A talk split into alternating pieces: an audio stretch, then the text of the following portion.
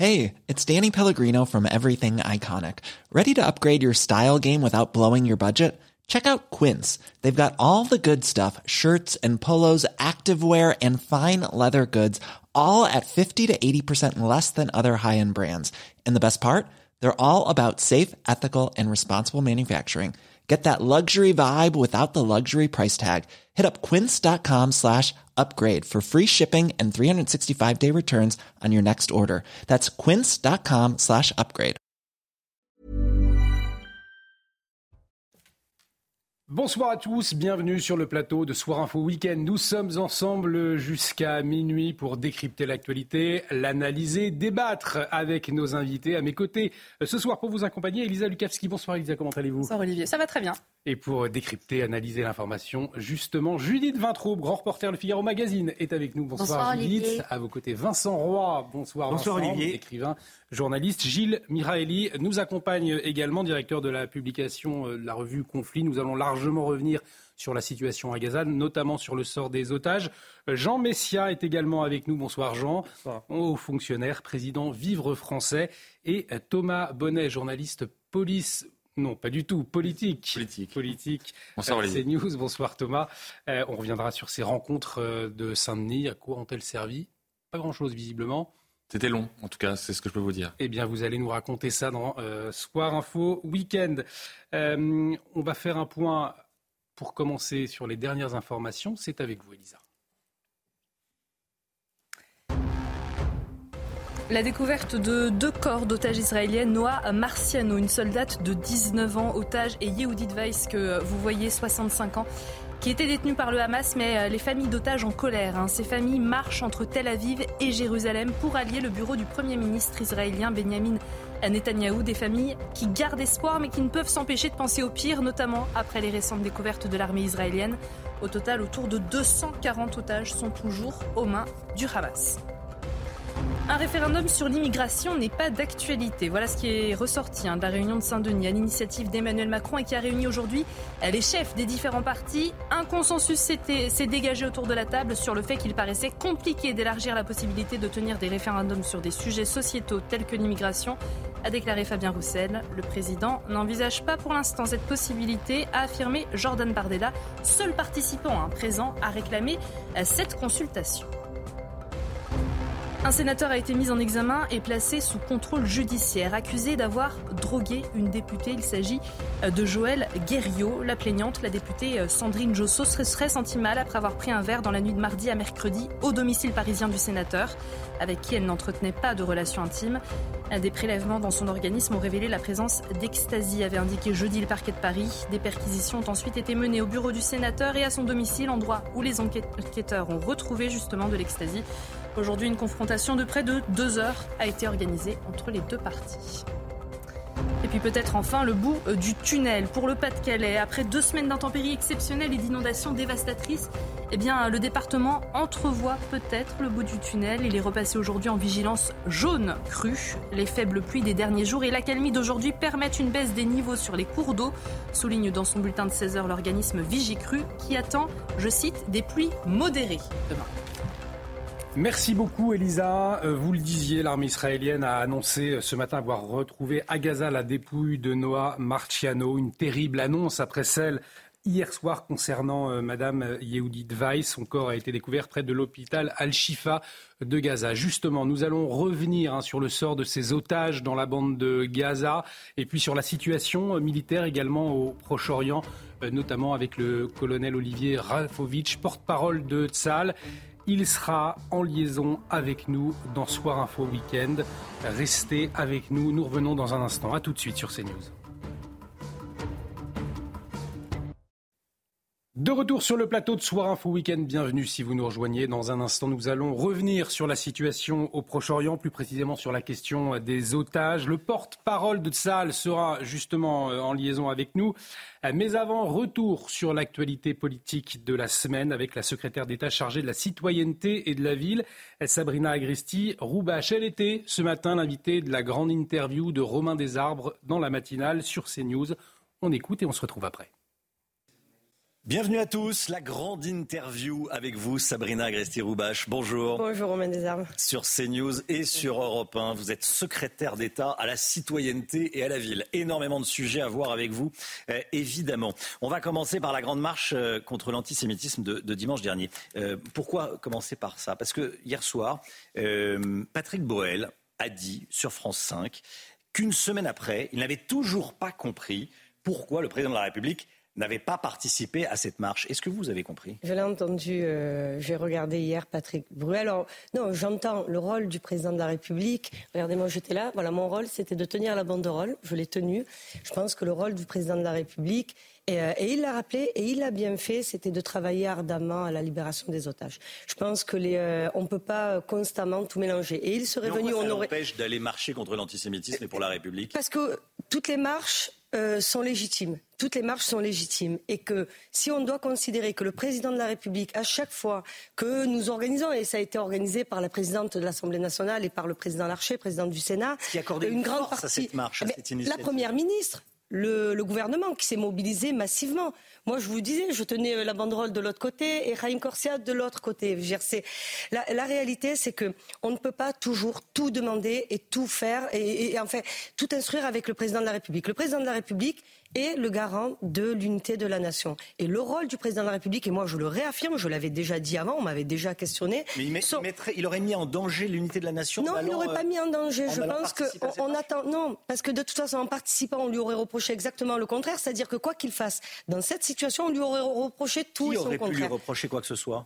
Tout, les médias, les uns, les autres. Moi, ce que je pense, et je le dis en tant que membre du gouvernement, mais aussi en tant que citoyenne, ce que euh, les Français aussi attendent du président de la République. Nous avons, et je le rappelle, euh, euh, c'est très important, encore des otages détenus par le groupe terroriste du Hamas. Et je pense que c'est là que le président de la République, tous les jours, sans relâche, travaille à leur libération. Et que la marche contre l'antisémitisme a été, pour moi, c'était important d'y être. Donc on s'est mobilisé, je vous le redis. La première ministre était là. Beaucoup de membres du, même une très grande majorité de membres du gouvernement étaient là. Beaucoup de oh, je, il me semble que les chiffres étaient à peu près 100 000 personnes. J'aurais évidemment, comme beaucoup, euh, aimé qu'on soit allé 500 000, 1 million, 10 millions. Mais la réalité, c'est que cette marche est une grande réussite, que ce soit sur le plan de la sécurité ou sur le plan de la mobilisation. Donc, le rôle, euh, mon rôle, c'était de tenir la banderole. Je l'ai tenue. J'étais là, aux côtés de tous ceux qui ont manifesté contre l'antisémitisme. L'absence du président de la République. Je, euh, je, je pense avoir largement répondu. Et c'est ma conviction profonde, le rôle du président de la République est d'être à sa tâche quand nous avons des Français, des concitoyens, nos concitoyens qui sont otages, son rôle est là. L'humoriste controversé Yacine Bellatar a été consulté par l'Elysée pour savoir si Emmanuel Macron devait aller ou, non à la marche contre à cette marche. Il aurait déconseillé qu'Emmanuel Macron euh, s'y rende. Est-ce que vous avez été choqué d'apprendre que l'Elysée demandait l'avis d'un humoriste, certes accessoirement condamné pour menace de mort? Écoutez, moi, je, ne sais pas euh, les liens euh, ni de Yacine Bellatar avec les conseillers, parce que là, on parle de conseillers. Si on pense, très sincèrement, nous sommes la sixième puissance mondiale. Si on pense que l'un des hommes les plus puissants du monde se fait conseiller par Yacine Bellatar pour savoir s'il doit venir ou pas. Visiblement, son avis compte auprès de certains qui conseillent le président. oui, alors auprès de certains qui conseillent le président, mais pas le président directement. Donc les conseillers prennent leur part, le président de la République, on le laisse en dehors de tout ça. Il vous a consulté, vous qui êtes sa secrétaire d'État à la ville? Alors écoutez, et à la citoyenneté. Et à la, citoyenneté et à la ville. Moi, euh, de toute façon, euh, c'est de notoriété publique. Je connais depuis longtemps le président de la République. Toujours, je, je donne mon avis quand il me le demande. Et là, il ne me l'a pas demandé, donc je ne l'ai pas donné. Emmanuel Macron euh, a eu peur d'envoyer quel message en marchant pour la République et contre l'antisémitisme A voulu donner quel message en ne venant pas Il a eu peur d'envoyer quel message? Non, il n'a pas, pas peur. Le président de la République n'a pas peur. Le président de la République est le garant de la nation. De, quoi a-t-il peur? Il a peur pour le sort de nos otages, je le répète. Il, a peur de ce qui est en train de se passer au Proche et au Moyen-Orient. Il n'a pas peur d'envoyer tel ou tel message. La réalité, c'est qu'il se pose, et il a raison, et il a raison, parce que vous savez, l'antisémitisme n'est que le prélude, le, le, prémisse des autres haines qui arrivent derrière. Et le président de la République, c'est le président de tous les Français. Donc, je pense que préserver, essayer autant que faire se peut. Il le fait avec beaucoup de force. L'unité de la nation, vous savez, il n'y a pas de Français euh, préféré. Et le tous les Français, ça veut dire qu'il aurait, euh, ça aurait pu être mal interprété par une communauté, par exemple. C'est ce que vous mais suspectez je, vous, Non, pas du tout, pas du tout. Ce que je dis, c'est que l'universalisme avec lequel il a tenu, il, tient des propos universalistes et il a raison. Et ce sont aussi mes propos. Je l'avais écrit il y a longtemps. J'ai beaucoup travaillé sur ces sujets-là. Je pense que de commencer à faire des distinctions, des distinctions et des catégories entre Français, c'est le début de notre malheur. Donc moi, ce que je dis, et je le réaffirme, l'antisémitisme n'est que le prélude des autres haines. Et ne, pas se leurrer, vous savez, l'antisémitisme, le racisme, l'islamophobie, la xénophobie, euh, euh, la, haine euh, des, personnes LGBT, tout ça n'est qu'une concordance de haine. Là, en l'occurrence, c'était contre l'antisémitisme. Il n'y a pas, voilà, absolument, absolument, parce qu'en ce moment, nos concitoyens de confession juive... À l'exclusion d'aucun autre combat, mais là, en l'occurrence... Absolument. Vous savez, vous savez, on ne règle jamais une injustice avec une autre injustice.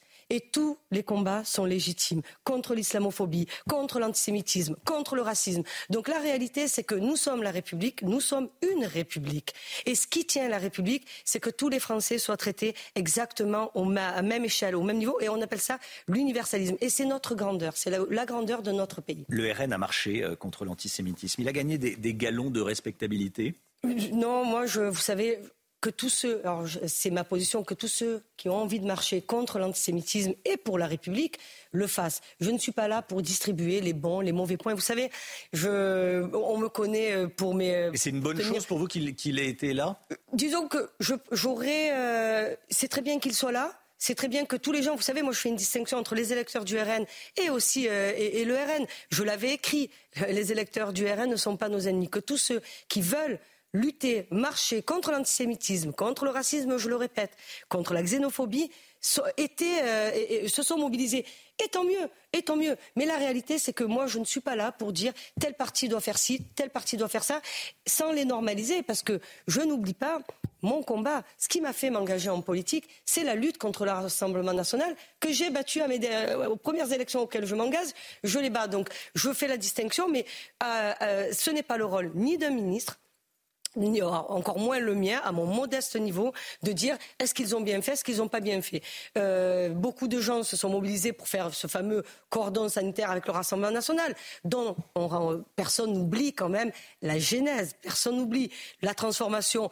Et euh, quand j'entends Marine Le Pen dire je ne suis pas antisémite, j'irai marcher. Marine Le Pen est antisémite pour vous? Non, non, non, puisqu'elle a dit qu'elle était Jordan Bardella est antisémite euh, Jordan Bardella n'a pas tenu des propos dignes en disant que Jean-Marie Le Pen, qui est, vous savez, moi je fais une distinction entre euh, la filiation politique et la filiation filiale, si je puis dire. Mais est-ce que lui l'est ou c'est euh, une formule il n'a pas été clair. Quand vous êtes condamné pour antisémitisme, c'est que vous êtes antisémite, c'est que vous avez tenu des propos et que vous êtes antisémite. Jean-Marie Le, Pen. Mais, Jordan Bardella. C'est pas à moi de le dire. C'est pas à moi de le dire. Jordan Bardella, euh, je ne suis pas là pour commenter ce qu'il est, ce qu'il n'est pas. C'est pas mon job, c'est pas mon travail. Et je pense que les Français ne m'attendent pas là. Sur la difficulté à nommer les choses, je voulais revenir sur un tweet que vous avez publié le, le 13 novembre. Euh, on va le relire ensemble. Mm. Euh, ça apparaît à l'écran sur CNews et on va le relire pour les auditeurs d'Europe 1.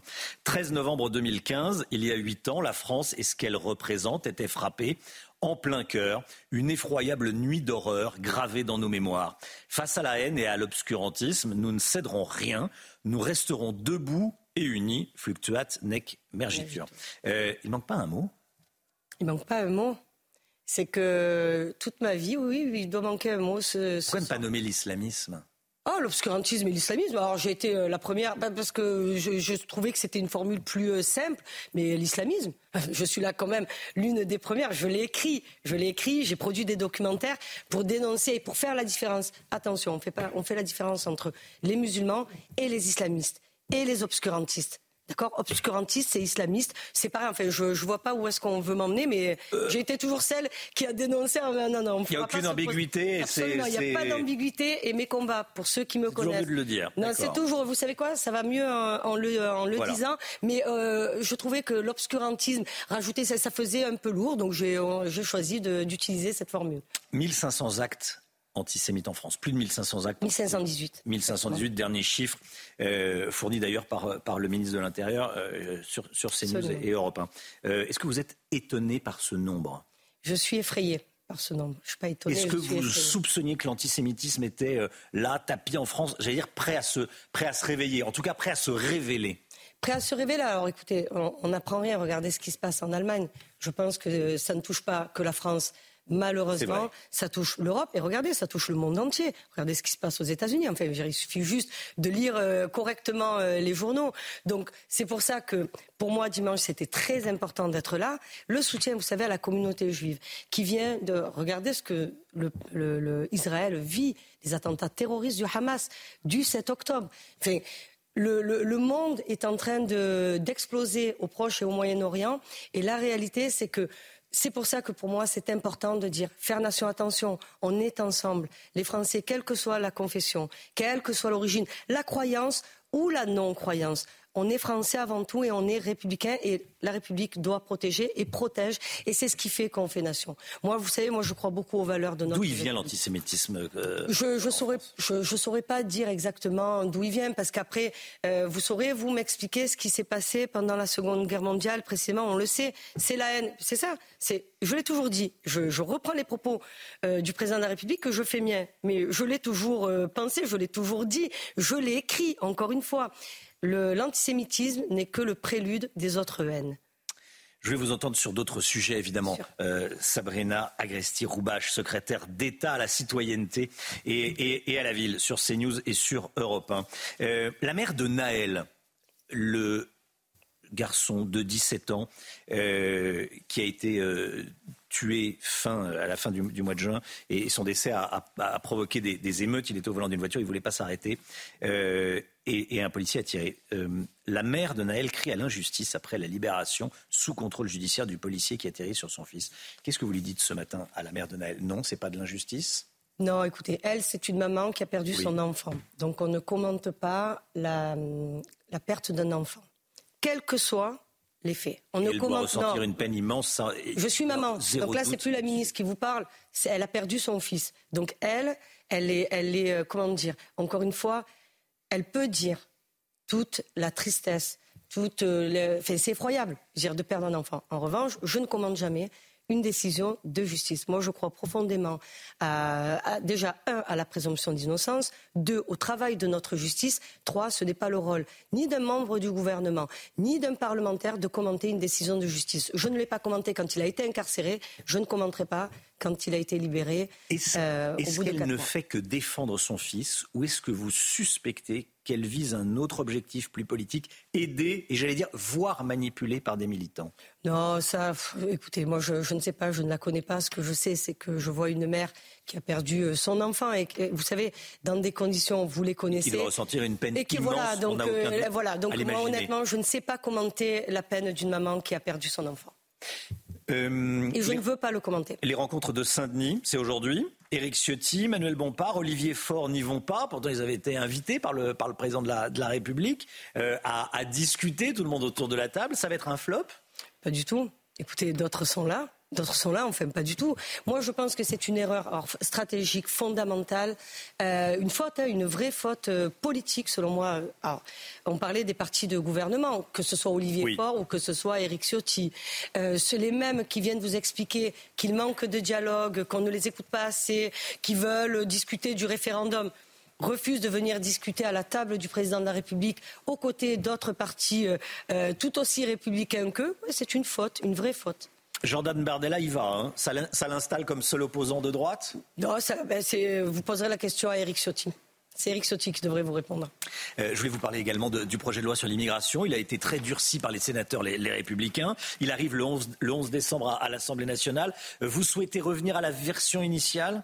Moi, non. Avec la régularisation des, illégaux de alors, Je vais vous dire quelque chose. Euh, vos, vos, collègues du Point avaient utilisé une formule dans un article, très bon article, mmh. qui disait la loi immigration, donc il parlait du texte du ministre de l'Intérieur de Gérald Darmanin, la, la loi qui met d'accord tous les Français sauf les partis politiques. Donc moi, ce que j'espère et ce que je voudrais sur ce texte, et c'est normal, d'être à la hauteur de ce que les Français attendent de nous, c'est-à-dire un texte ferme, là où il doit être ferme, donc notamment, euh, on va parler euh, rapidement, euh, juste les trois axes, si vous le permettez, pouvoir expulser les délinquants étrangers de notre pays. Ça représente 4000 personnes par an avec cette loi, même que ce soit l'ancien texte ou le nouveau texte, le permettra. L'autre chose, c'est la simplification sur les recours. Vous savez très bien que nous avons beaucoup trop de euh, recours auprès de la CNDA, donc 12. Nous voulons les réduire à 4. Parce que moins vous laissez de temps sur les recours et moins vous laissez les étrangers irréguliers sur le territoire, euh, plus vous aurez des facilités à les expulser. Et l'autre chose, et je le dis par exemple, euh, cet article, personne n'en a parlé.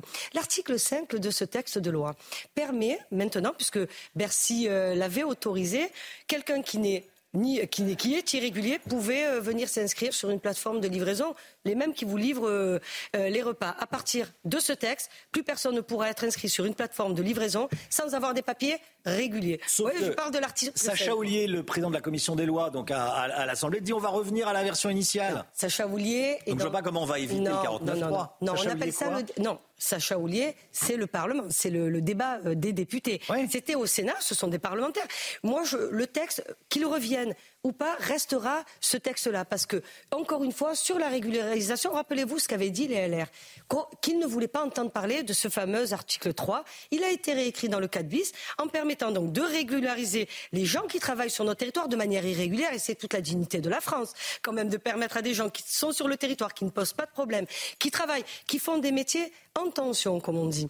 Et la réalité, c'est que ça a été réécrit. Donc moi, ce que je, ce que je vois, c'est que le débat parlementaire va pouvoir amender, enrichir. J'ai été député pendant un an et je sais bien comment tout ça peut se passer. Mais je pense quand même qu'in fine, on aura un texte qui, euh, qui fera non seulement consensus, et je l'espère de tout mon cœur, parce que c'est encore une fois répondre aux attentes des Français. On ne fait pas des textes de loi pour se faire plaisir. On fait des textes de loi pour répondre à une urgence du moment. C'est l'urgence du moment. Celle-là, c'est l'urgence du moment, puisque tout le monde vous parle de ça. Et regardez ce qui s'est passé. Les attentats d'Arras, je reviens encore sur ce sujet, de pouvoir expulser des étrangers qui ont commis des délits, euh, même s'ils sont arrivés avant l'âge de 13 ans, c'est important. Donc euh, le, le, Parlement va faire son travail, il fera son œuvre. C'était la grande interview de Sabrina Agresti-Roubache, secrétaire d'État de la citoyenneté et de la ville. Merci beaucoup d'être venue ce matin euh, sur CNews et sur Europe 1. Merci, à vous.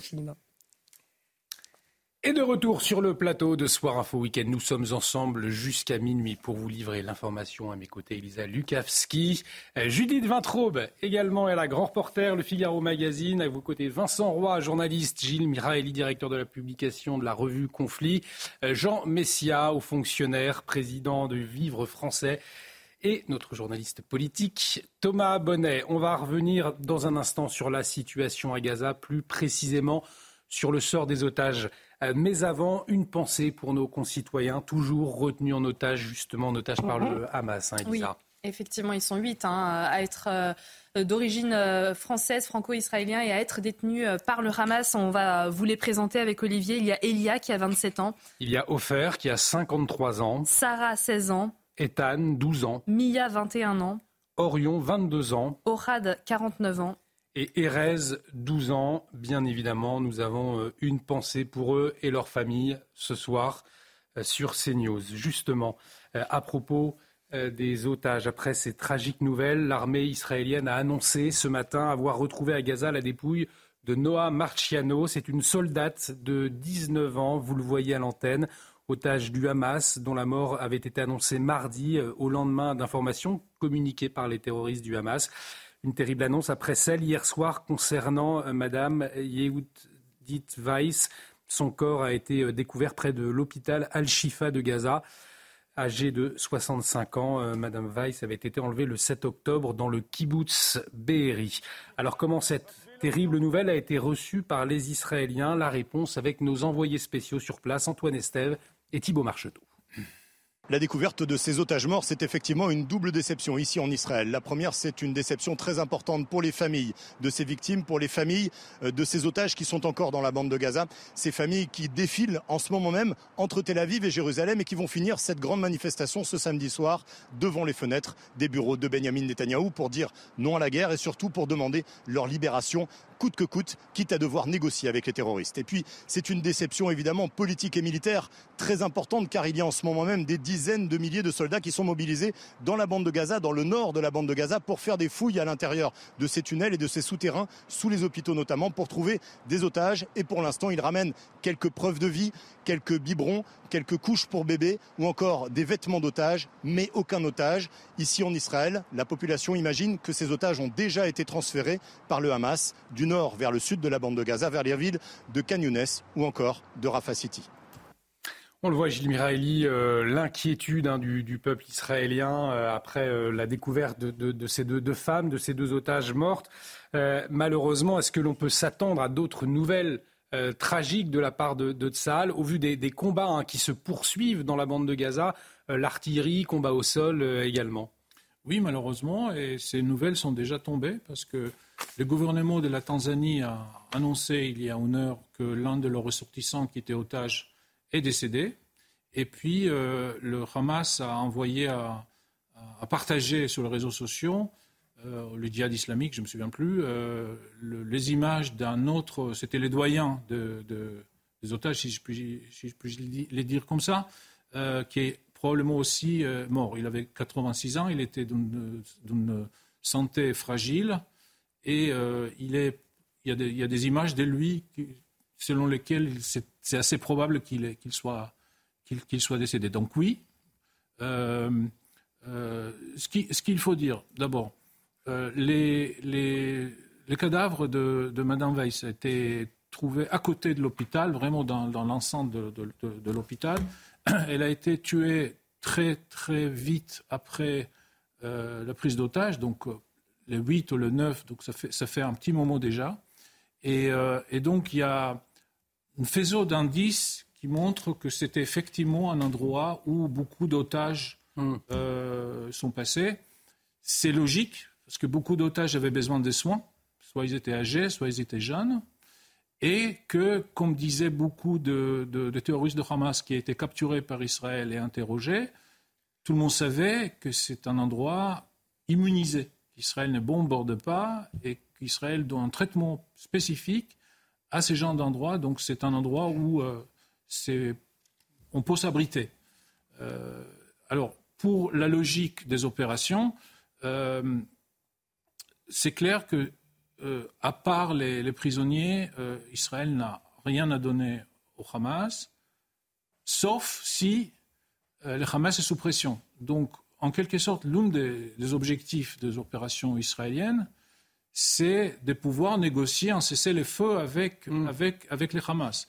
Et un autre avantage, c'est que dès qu'on s'approche des endroits, on trouve des indices, on peut arrêter et interroger civils et membres de Hamas pour avoir de l'information fraîche et pouvoir intervenir rapidement.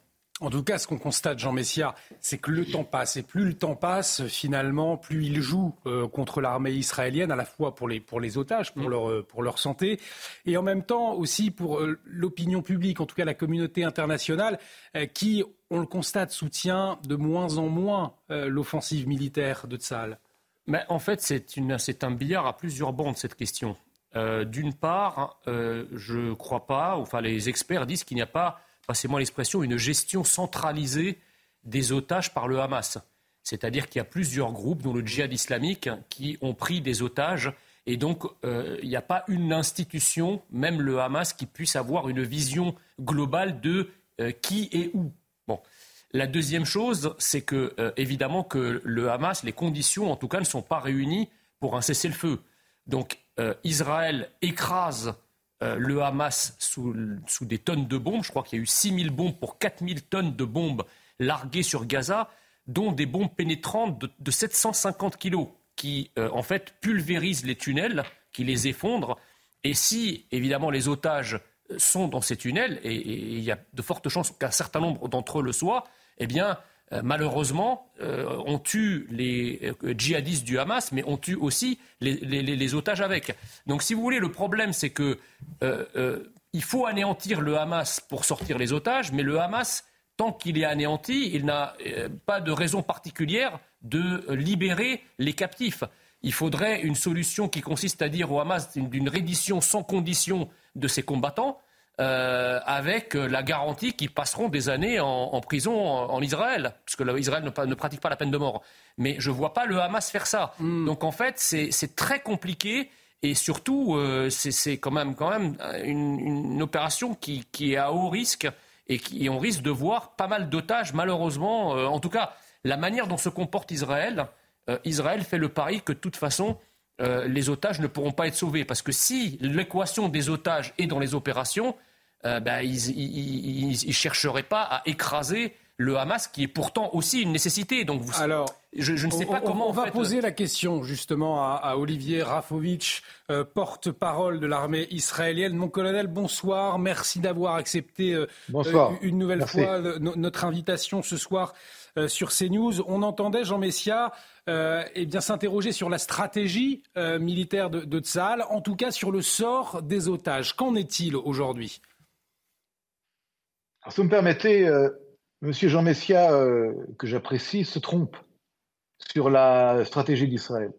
D'abord, euh, pour nous, la priorité absolue, c'est le retour de tous les otages euh, vivants à la maison.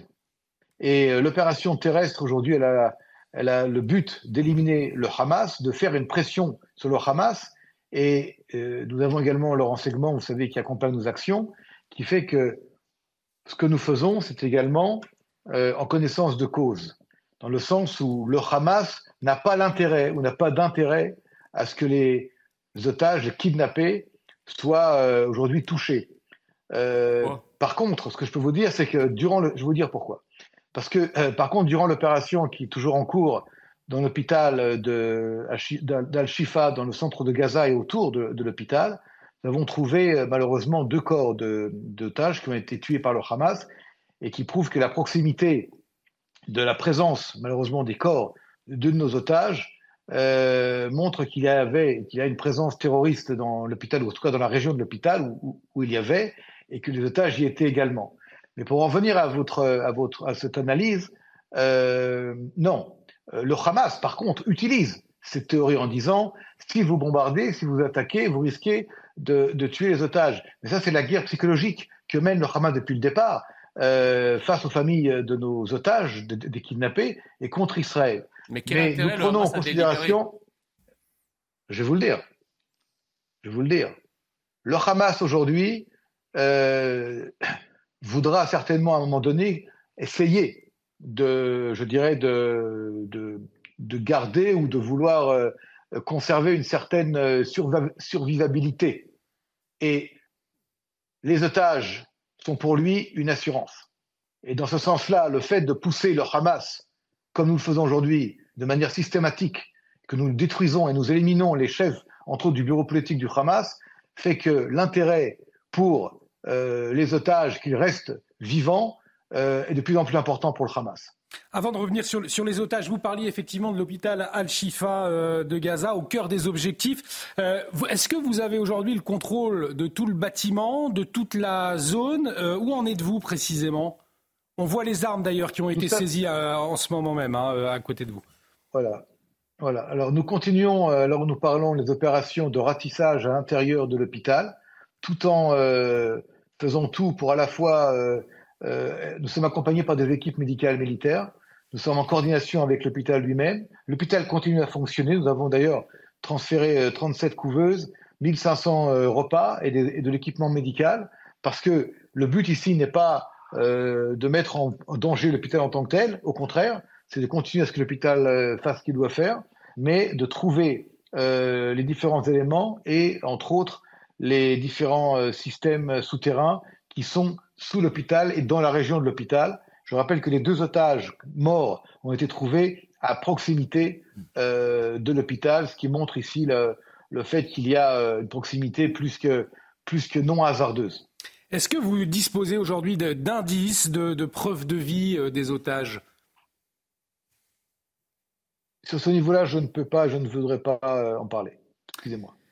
Euh, en tout cas, nous l'évoquions euh, avant que vous interveniez, mon colonel, euh, plus le temps passe, on le constate, plus la communauté internationale retourne sa veste. Est-ce que le temps qui joue contre vous, finalement, ne fait pas le jeu du Hamas? Je ne sais pas ce qui fait le jeu ou pas le jeu du Hamas. Ce que je peux vous dire, c'est que le Hamas va disparaître, que nous allons le détruire, que cette opération-là ne va pas s'arrêter tant que le Hamas est détruit et éliminé de la bande de Gaza. Israël ne veut pas de grand califat génocidaire, euh, antisémite et anti-juif à la frontière sud. Donc le temps sera le temps qu'il faudra. C'est compliqué, nous en sommes tout à fait conscients, nous ne sommes pas du tout euh, en dehors euh, du monde et en dehors des relations internationales. On a aussi, nous, des dialogues importants avec nos alliés, dont les Américains, dont les Européens. Mais cette guerre-là, c'est la nôtre. Et juste ce soir, je, je, je recevais l'information selon laquelle, dans la grande fête de la Nova, l'équivalent euh, de la fête du Bataclan de la musique, ont été assassinés, massacrés euh, à bout portant euh, à la Kalachnikov près de 400 jeunes. Donc quelque part, si vous voulez, à un moment donné, Israël ne peut pas se permettre euh, de laisser le Hamas tel qu'il est, ou même s'il reste encore un petit peu, il va falloir totalement l'éradiquer, et euh, en espérant que les Gazaouis seront aussi très heureux de ce changement de régime, et qu'enfin ils pourront vivre peut-être un meilleur sort que sous le sort d'un califat extrémiste salafiste qui pend les, les homosexuels et tue les femmes adultères et qui tue également les juifs. Donc tout ça réuni, ça n'en fait pas un bon voisin. En tous les cas, euh, aujourd'hui, euh, le sauvetage des otages reste la priorité. Hein, c'est ce que vous nous dites. Tout à fait. Et je peux vous dire que c'est une priorité absolue. Et euh, je ne peux pas vous donner des détails pour des mm. raisons que vous pouvez bien comprendre, mais les attaques israéliennes contre le Hamas ne sont pas faites en étant aveugle par rapport au sort des otages, bien au contraire. Bien au contraire, mes amis. Quelle place pour la négociation Et je rappelle, et je rappelle que dans... au sein des otages, il y a au moins huit citoyens français et d'autres citoyens de pays euh, étrangers. Et donc nous sommes conscients de l'importance fondamentale de ramener tous ces otages de tous ces pays sain et sauf à la maison. effectivement, nous, nous rappelions le, nom et nous, voyons, nous avons vu les, visages, on les voit à l'antenne de, de nos concitoyens, toujours dans, dans les mains des terroristes du Hamas. Mon colonel, peut-être cette euh, dernière question euh, avant de vous libérer. Euh, il n'y a pas de place, selon vous, pour le moment, encore à la négociation. C'est avant tout l'opération militaire? Je ne veux pas répondre par rapport à, ce sujet de négociation. Mais ce que je peux vous dire, c'est que tant que les otages seront aux mains du Hamas, tant qu'il n'y aura pas de libération d'otages, il n'y aura aucun cessez-le-feu envisageable. Merci beaucoup, mon colonel, d'avoir accepté notre invitation une nouvelle fois euh, ce soir, porte-parole de l'armée israélienne. Merci d'avoir été euh, avec nous pour nous éclairer à la fois sur le, sort des otages, sur la stratégie euh, militaire qui est menée. On le voit, Gilles Miraeli, une stratégie militaire qui reste la même pour le moment, c'est l'anéantissement du Hamas, pas de négociation possible avec les terroristes, on peut le comprendre effectivement. Euh, percée militaire, néanmoins, de plus en plus critiquée à l'international. Alors d'abord, il y a une négociation. Les négociations ont commencé les 7 au soir. Il y a tout le temps de négociations. Et ces négociations sont à la fois compliquées et facilitées par l'opération, parce que, comme disait le colonel Rafovitz, euh, une partie des choses qu'Israël peut mettre sur la table de négociation, c'est des litres de fuel, c'est des heures de pause, c'est des heures de pause et d'autres, d'autres choses de, de ces genres-là. Et plus Israël élimine les décideurs euh, de Hamas, plus on peut se retrouver avec des groupes isolés, mm. avec des otages, qui négocient. Euh, des chefs de, de Hamas savent qu'ils ne vont pas s'en sortir. Mais s'ils sont éliminés et s'il euh, y a 150, 150 euh, euh, combattants de Hamas avec une trentaine de personnes, ils peuvent négocier. Ils sont complètement coupés du monde. Ils ont encore des munitions, de quoi manger. Mais le temps passe. Il fait très froid à 30 mètres sous terre. Hmm. c'est humide. il y a de moins en moins de, de, gasoil pour les groupes électrogènes. Et le radio ne marche pas, les, lignes téléphoniques ne marchent pas. Ça peut être un film américain sur la dynamique entre eux, ceux qui disent il faut rester, il faut sortir, euh, il faut négocier, etc. C'est ça qui va se passer probablement. Et à ce moment-là, pourquoi pas négocier en reddition, ce pas des gens très importants, euh, en échange des otages, des trucs comme ça. Donc on peut envisager la possibilité de voir ce genre de scénario. On voit en tout cas une situation particulièrement complexe, Thomas Bonnet, euh, et une posture de la France assez inaudible au fond depuis le 7 octobre. Un jour, Emmanuel Macron euh, euh, annonce une coalition internationale contre la Hamas, en tout cas une volonté de coalition. le lendemain, il, demande un, cessez-le-feu. C'est vrai qu'on a du mal un petit peu à voir le, cap affiché par la diplomatie française. Le ministre des Armées, Sébastien Lecornu, était aujourd'hui justement en Israël peut-être, peut-être pour éclaircir euh, avec euh, Benjamin Netanyahou la position française. Oui, certains parlent d'une opération de rattrapage de la part de Sébastien Lecornu, peut-être pour éclaircir la position de la France. Vous l'avez dit, il y avait eu cette annonce de coalition internationale contre le Hamas. Le lendemain, on avait eu des éléments de langage qui nous avaient été transmis par l'Elysée pour préciser justement cette coalition, en nous disant qu'il s'agissait surtout euh, de financement, de lutte contre le financement euh, du terrorisme. Et puis vous avez eu le week-end dernier quand même l'interview à la BBC d'Emmanuel Macron qui a provoqué un certain nombre de remous au point que le chef de l'État a fini par s'entretenir dans le même week-end avec euh, des représentants israéliens pour une nouvelle fois clarifier la position de la France. Preuve qu'il y a des, la friture sur la ligne sur, sur ce sujet entre la France et, et Israël en tout cas dans toutes les têtes encore cette semaine, en tout cas ici euh, en France. Alors euh, à la fois les, otages, bien que c'est vrai que Judith Vintraud, bon, on peut s'arrêter euh, sur le soutien aux otages en France, qui finalement eh bien, est assez discret. En tout cas, pas de grande marche, pas de grand soutien, assez peu médiatisé au fond. Non, alors ils étaient présents dans tous les esprits et et dans les, buts, puisqu'il n'y avait pas de mot d'ordre à proprement parler euh, de la marche du 7 octobre, euh, évidemment, hein, euh, les, marcheurs brandissaient les photos des otages, mais on s'aperçoit que effectivement, on en parle très très peu, très tardivement. le discours officiel sur les otages, c'est presque rien, c'est presque réduit à néant. Quant aux ONG, dont la Croix-Rouge française, euh, alors là, elle en parle pas du tout. Au rôle des ONG qui interrogent tout de même, hein, Julie Vintraube. Qui fait plus qu'interroger, hmm. puisque euh, la Croix-Rouge, Amnesty euh, et d'autres, et, Médecins sans frontières, pour certains de leurs dirigeants, ne qualifient pas le Hamas de mouvement terroriste. On ne sait pas ce qu'ils font pour les otages. Il y a une il y a un petit film qui circule depuis cet après-midi sur les réseaux sociaux euh, où on montre euh, une, femme qui travaille euh, à la Croix-Rouge en train d'arracher les photos des otages que quelqu'un a, placardés près de la porte d'entrée du bâtiment et qui dit non non mais ça n'a rien à faire ici. on fait tout ce qu'il faut. c'est pas notre rôle de nous soucier de la santé des otages en essayant d'aller les voir ou en tout cas en le faisant officiellement. Euh, on ne sait pas ce qu'ils font officieusement, mais ils sont complètement muets et au contraire, euh, chaque occasion qu'ils ont, que toutes ces ONG ont de charger Israël, elles l'exploitent. Et cette, cette, cette, marche également contre l'antisémitisme de dimanche dernier, autre conséquence de ce conflit euh, israélo-palestinien dans toutes les têtes, plus précisément peut-être d'ailleurs l'absence d'Emmanuel Macron encore dans toutes les têtes, regrettée par euh, beaucoup euh, de politiques, de personnalités tout au long de la semaine. cela a été le cas plus récemment hier soir du, de l'artiste Patrick Bruel. il s'exprimait sur le service public et il a également regretté aujourd'hui que bien assez peu de voix se sont élevées contre l'antisémitisme. C'était aujourd'hui sur Europe 1. Écoutez.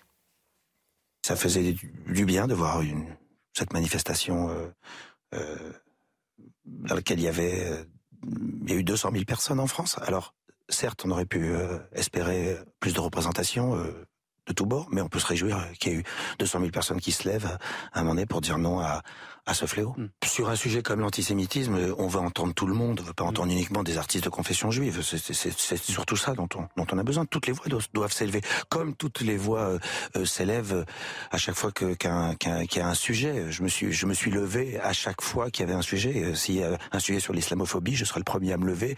S'il y a un, un, sujet sur la communauté LGBT, je serai le premier à me lever, et je l'ai été. Quand une, une, une minorité ou en tout cas une communauté est menacée, c'est la société entière qui est menacée c'est la République qui est menacée. Toutes les voix doivent s'élever. C'est vrai que ça n'a pas été le cas, notamment euh, la semaine dernière. Peut-être une responsabilité ou pas euh, du, chef de l'État avec cette absence finalement. Euh, est-ce que au fond, il y a des, voix qui ne se sont pas exprimées dans le sillage de celles du, chef de l'État? Assurément. Mais bon, écoutez, manifestement, le chef de l'État a pris peur.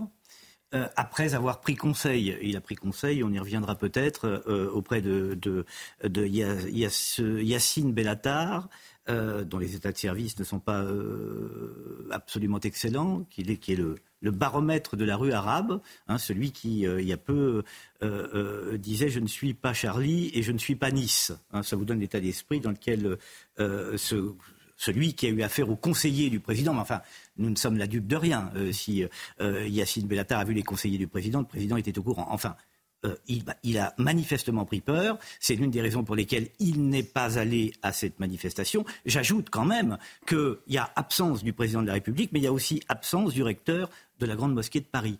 Ça me, paraît, euh, ça me paraît quand même une absence euh, également très importante. Les actes antisémites. Hein. il, n'était pas là. Hein. Donc on n'a pas. voilà, voilà deux personnes qui, à mon avis, deux personnages clés qui, qui n'étaient pas là, en tous les cas pour faire sens et pour ajouter à la mobilisation contre l'antisémitisme. C'est vrai, Jean Messia, que le chef de l'État aurait pu aussi emmener derrière lui euh, les leaders religieux euh, du pays. Il y avait euh, le grand rabbin de France et monseigneur Rouget qui représentait le, la conférence des évêques de France. Manquait effectivement, on l'a noté, un représentant de l'islam. C'est vrai, mais je pense que en fait ces deux sujets sont liés, c'est-à-dire l'absence d'évocation des otages, le désintérêt pour nos otages euh, à Gaza et le fait que le président ne se rende pas à cette manifestation, tout est lié. Alors tout est lié par quoi? Par le fait que nous avons en France euh, un pouvoir euh, qui, met, qui se met un pistolet sur la tempe en réalité. Tout le monde a peur des réactions qui pourraient être celles des zones de non-France et, on va dire, des Français de papier, si on évoque la moindre compassion, la moindre sympathie, le moindre battement de cils euh, en soutien à Israël. Donc on n'a pas le droit de faire montre de la moindre humanité, parce que la moindre humanité, on estime, vis-à-vis d'Israël ou vis-à-vis des otages, tout simplement, ou vis-à-vis des massacres euh, du, 7 octobre, certains estiment que rien que ça, euh, eh bien, c'est un crime de lèse-majesté. Et c'est un crime qui vous vaut d'être accusé d'être le suppôt d'Israël ou le soutien d'Israël. Et alors là, euh, ça part dans tous les sens. Je vais vous poser une question. Oui, mais la lutte contre l'antisémitisme, c'est pas forcément soutenir le, gouvernement israélien. il est là le problème. C'est la vérité. Je dis hmm. que je dis qu'en fait le pouvoir en place et Emmanuel Macron en tête a cette analyse-là. Voilà. ce qui est d'ailleurs assez désobligeant euh, pour euh, l'ensemble de nos compatriotes musulmans qui sont amalgamés euh, euh, dans, dans, une sorte de môle unique antisémite, ce qui est évidemment pas le cas. Euh, quant à Patrick Bruel, il a raison. Je veux dire, quelle autre voix que des voix d'artistes de, de, confession juive mm. se sont exprimées sur la question et se sont exprimées sur les otages?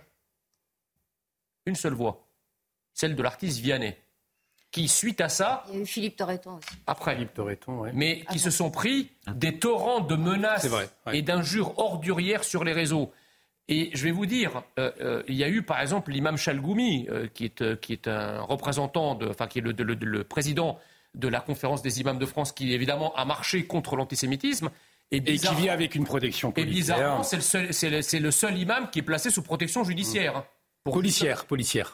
Qu'est-ce que j'ai dit Judiciaire. Pardon, euh, protection euh, policière. Et bizarrement, euh, c'est le seul à avoir une vision républicaine de l'islam et une vision de l'islam qui est compatible avec la France. Judith Vintraud, et on marquera une pause. Je quand même préciser, parce que le, recteur de la grande mosquée de Paris ne s'est pas contenté de ne pas aller à la manifestation et de ne pas appeler les musulmans à y participer. Hein. le même jour où il expliquait que euh, il était anormal, ce sont ces mots, d'être euh, antisémite quand on est musulman. Euh, il diffusait un message en arabe sur lequel nous on a travaillé à la communauté musulmane où il disait mais moi je n'ai jamais désigné le Hamas comme un mouvement terroriste et je n'ai jamais fait le contraire.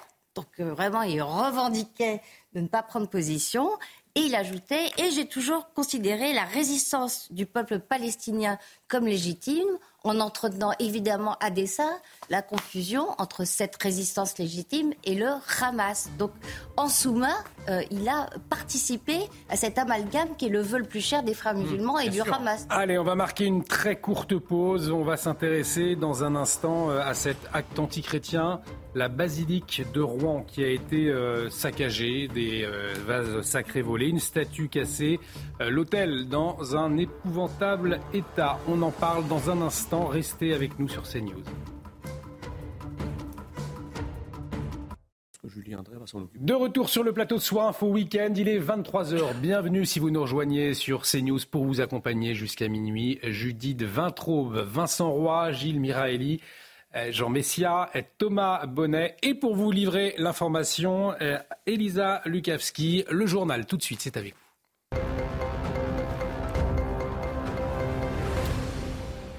Et on démarre, Elisa, avec la libération des otages israéliens aux mains du Hamas, toujours au cœur des préoccupations, bien évidemment, internationales. Hein. Oui, aujourd'hui, Joe Biden, Joe Biden s'est entretenu au téléphone avec l'émir du Qatar, hein, le cheikh Tamim Ben Hamed, Hamad pardon, El Thani, le président américain, euh, qui a évoqué la nécessité urgente hein, que le Hamas libère sans délai les otages capturés lors de l'attaque euh, du 7 octobre, a annoncé euh, la Maison-Blanche. Les deux dirigeants qui ont également échangé sur les efforts en cours visant à augmenter le flux d'aide humanitaire indispensable vers Gaza, ajoute ce communiqué de la Maison-Blanche. Et puis Elisa Israël qui a annoncé ce matin avoir retrouvé les dépouilles de deux otages. Oui, il s'agit euh, de deux femmes. Noah Marciano, d'abord, une soldate de 19 ans, otage du Hamas à Gaza, dont la mort avait été annoncée hein, en début de semaine. Son corps a été extrait euh, par les troupes de l'armée israélienne d'une structure hein, adjacente à l'hôpital euh, Al-Shifa avant d'être transféré en territoire israélien.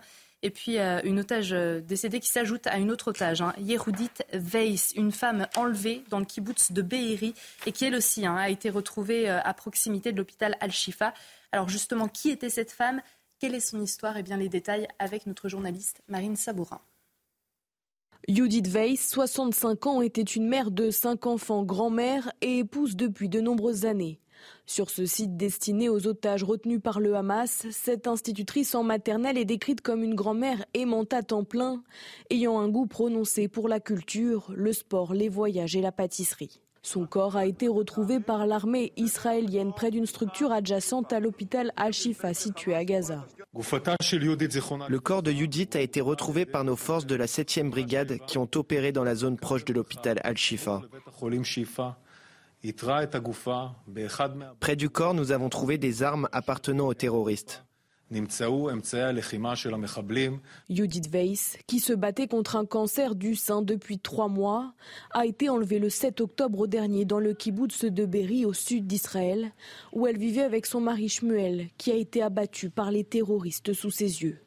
Le corps de cette sexagénaire a été rapatrié en Israël et doit être autopsié afin de déterminer les circonstances exactes de sa mort. Pour rappel, environ 240 otages sont toujours retenus par le Hamas dans la bande de Gaza.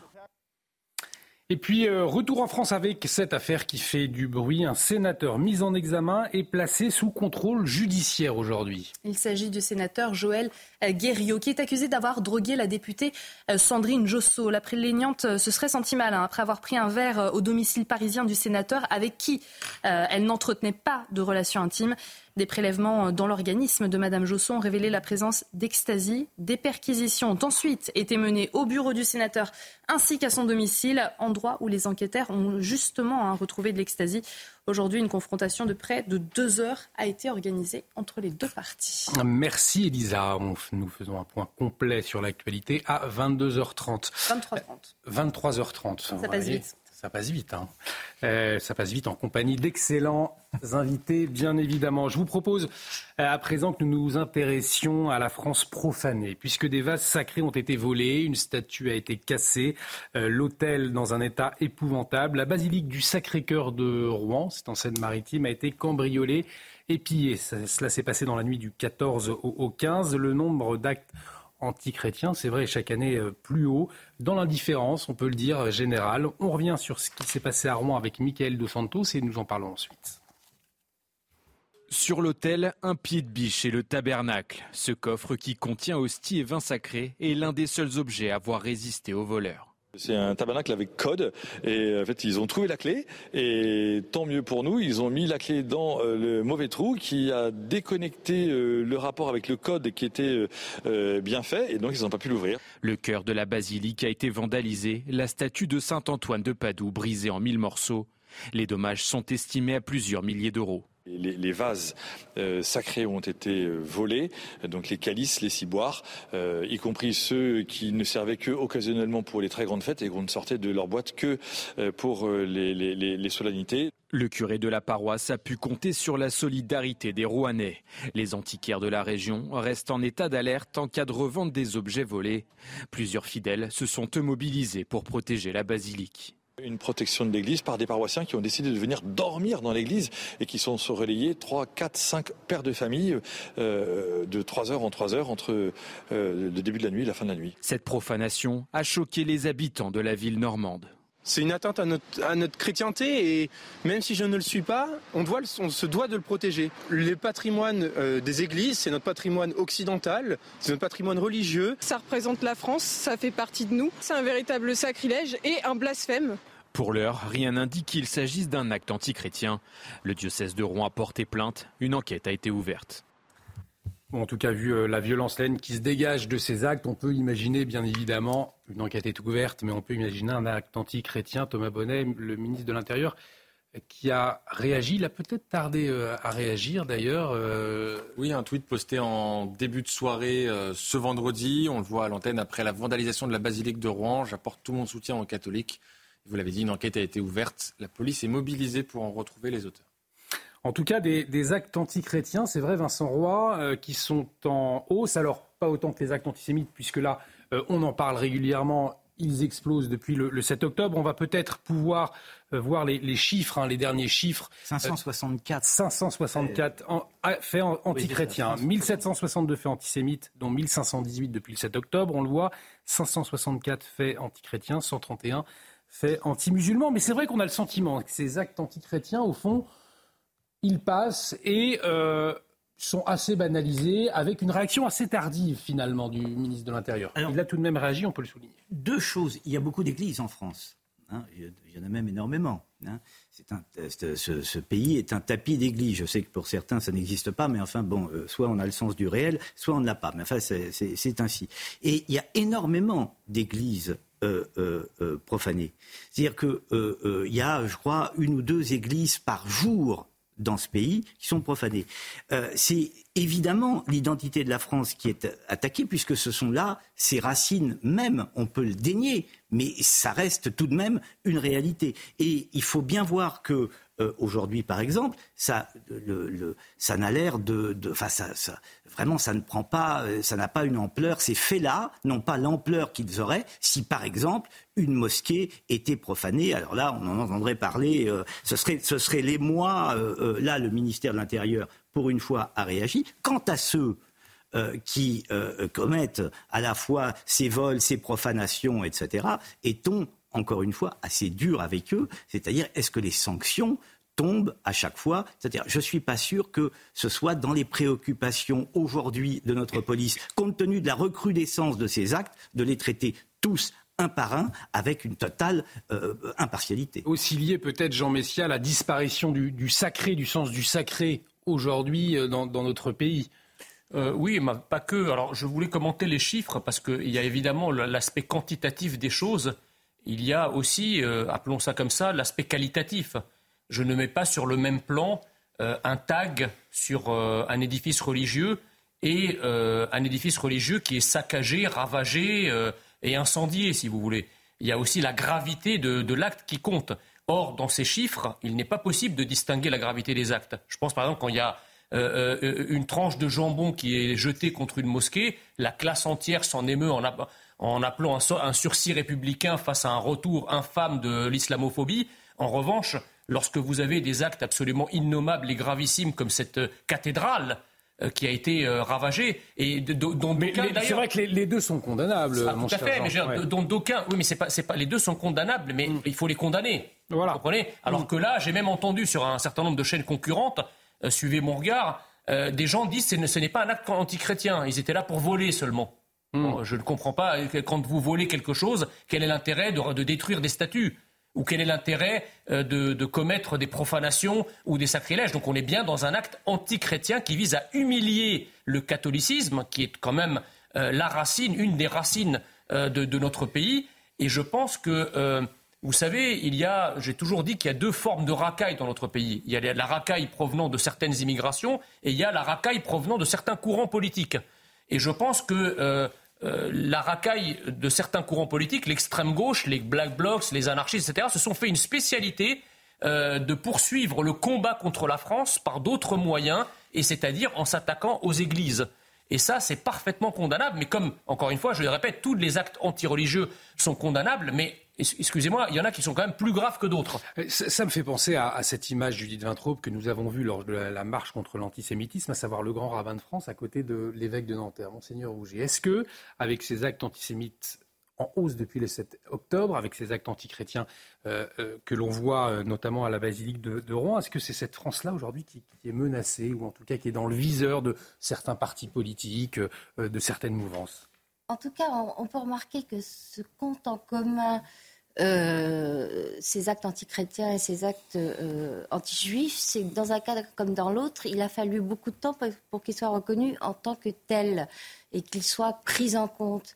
Et notamment les actes anti-chrétiens, ça n'existait pas. C'était comme le racisme anti-blanc, c'était pas possible puisque les chrétiens étant euh, par définition majoritaires en France, euh, ils ne pouvaient pas euh, être qualifiés comme on qualifiait les actes d'agression ou de vandalisme à l'égard de minoritaires comme les, Français musulmans.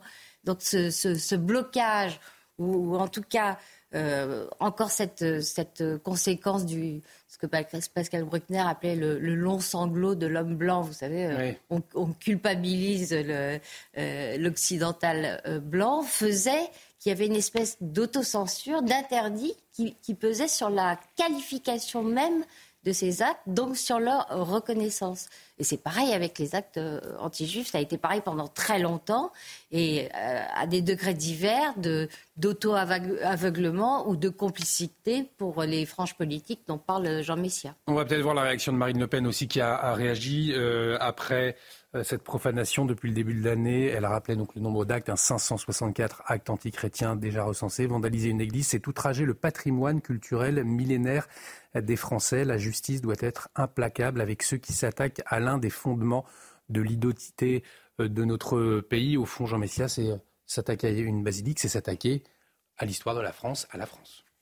Oui, mais encore une fois, c'est, euh, vous savez, le combat, la haine, en fait, la seule haine dont personne ne parle jamais et qui est pourtant la haine qui, est prioritaire et qui est massive et majoritaire en France, c'est la haine contre la France. Mm c'est la haine contre la France. Quand on dit le wokisme, le décolonialisme, euh, euh, etc., ce sont finalement des théories qui s'attaquent à la France, à son identité. Finalement, quand on dit le wokisme, qu'est-ce qui se passe? Le wokisme, c'est un mouvement qui vise à réveiller euh, toutes les identités possibles et imaginables qu'on peut avoir sur notre territoire, que ce soit des identités de genre, que ce soit des identités culinaires, que ce soit des identités religieuses, que ce soit des identités raciales. Et au fond, la seule identité qui n'a pas le droit de citer, la seule identité qui est presque honteuse, c'est l'identité nationale. En réalité, un pays euh, qui se pense normal et qui est normal euh, doit considérer que la seule identité qu'on a le droit de réveiller et d'entretenir et de cultiver sur son sol, c'est son identité nationale. Or, précisément, c'est très paradoxal, si vous voulez, ces gens qui, euh, comment dirais-je, cultivent des identités alternatives tout en haïssant l'identité principale de la nation. Donc ils ne sont pas si rétifs que ça à l'idée d'identité, sauf quand elle est nationale. Là, ça pose problème. Oui, sauf, euh, Jean, que c'est le principe même du wokisme. Qu'est-ce que le wokisme? On a toujours du mal à, le définir, mais enfin, on peut aller euh, on peut philosopher à coups de marteau. Le wokisme, c'est une idéologie. Et le principe même de l'idéologie, c'est de faire fi de la tradition, c'est de fouler au pied la tradition. C'est le principe même de l'idéologie. les traditions. Non mais, nos, traditions. Les, traditions qui évidemment les, traditions qui ne les arrangent pas. On est les, les traditions des origines. Alors là, vous pouvez, vous êtes même encouragé ah, à les cultiver, et à les imposer. Ça, il n'y a pas de problème. En revanche, la, tradition de Noël, eh bien, euh, on peut s'en passer. En tout cas, c'est le cas à Nantes. C'est la volonté de la mairie de Nantes. On en parlera tout à l'heure. Mais avant euh, cette autre profanation de la France, si je puis dire, dans le contexte du conflit israélo-palestinien, ce sont ces tags, des tags honteux ciblant la politique d'Israël, la politique du gouvernement français. Ces tags découverts hier matin sur la façade du Centre d'histoire de la résistance et de la déportation à Lyon. Alors on pouvait lire les phrases suivantes. Jean Moulin, condamnez-vous le Hamas, génocide à Gaza, comme toujours la France complique, encore une fois, la France collabore. Vous le voyez euh, à l'antenne, Jean Moulin, condamnez-vous le Hamas à des faits condamnés bien évidemment par la préfecture et le maire de Lyon. Les précisions de Michael De Santos, on en parle ensuite. Jean Moulin, condamnez-vous le Hamas? Voici l'un des tacs peints sur les murs du musée de la Résistance à Lyon. Cette inscription sous-entend que le célèbre résistant, torturé ici pendant la Seconde Guerre mondiale par le régime nazi, aurait été aujourd'hui dans le camp des terroristes. Une erreur historique. On est en plein renversement des valeurs et en pleine inversion du combat de Jean Moulin, qui était un combat pour la République, un combat pour les libertés publiques, un combat contre l'antisémitisme. Donc on, s'aperçoit qu'il y a un détournement, une falsification de l'histoire en convoquant Jean Moulin qui est absolument désastreuse. Les deux autres tags accusaient la France et Israël d'être les collabos et les nazis d'aujourd'hui. Deux inscriptions, génocide à Gaza comme toujours la France complique et encore une fois la France collabore, effacée depuis par la municipalité. L'adjoint au maire de Lyon a fermement condamné ces dégradations. Je condamne fermement ces tags retrouvés sur les murs du centre d'histoire de la résistance et de la déportation. Agiter les pires périodes de notre histoire menace la concorde et l'unité nationale. La préfète du Rhône a également fait part de son indignation. Ces nouveaux tags détournent honteusement l'action héroïque de Jean Moulin et de la résistance, ainsi que la mémoire des victimes de la déportation. Depuis les attaques du Hamas, des tags antisémites ont été retrouvés sur une synagogue, une école ou encore une pizzeria de la région lyonnaise.